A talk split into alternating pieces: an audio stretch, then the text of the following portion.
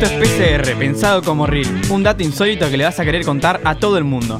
En la Copa América de 1949, Brasil le ganaba 4 a 0 a Perú en San Pablo. A los 40 minutos, en medio de una pelea, el árbitro Cyril Barrick sintió un escupitajo en la cabeza, se dio vuelta y habían tres posibles responsables: los peruanos Luis Calderón y Alejandro González y el brasileño Cicinho. El referí se acercó y preguntó quién fue. Nadie respondió. Entonces, ¿qué hizo? Tomó la decisión de expulsar a los tres. Brasil terminó ganando 7 a 1. Esto fue PCR. Seguinos para más consejos.